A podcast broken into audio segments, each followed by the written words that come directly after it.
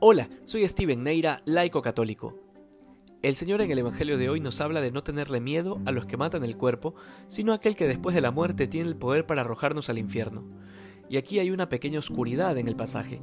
porque pueden haber varias interpretaciones respecto del personaje al que deberíamos temer.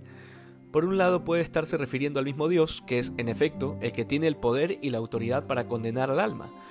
pero haciendo una interpretación mucho más amplia, aunque teológicamente menos exacta,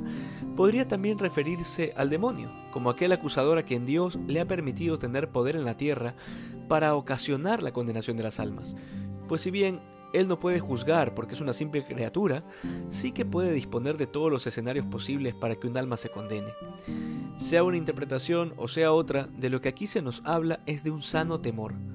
por un lado, el temor a Dios, que es un don del Espíritu Santo y que lejos de ser un miedo irracional hacia una especie de Dios vengativo, es más bien el temor que deberíamos experimentar cuando no queremos lastimar a alguien que nos ama demasiado. Es el temor de ofender a aquel que es amor. Por otro lado, también está la importancia de ese temor hacia el mal.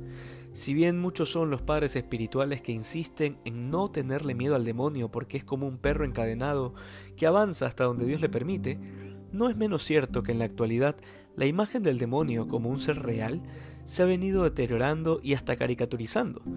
al punto de que muchos son los cristianos que no creen en su existencia, que dicho sea de paso es dogma de fe.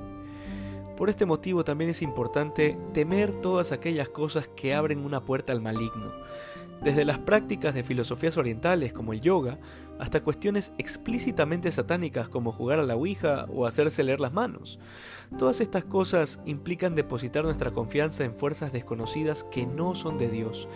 y que tarde o temprano irán mostrándose en nuestra vida como lo que son,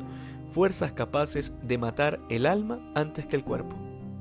Pidamos al Señor nos dé la capacidad de discernir correctamente estas cosas, que hoy seamos más santos que ayer Dios te bendiga.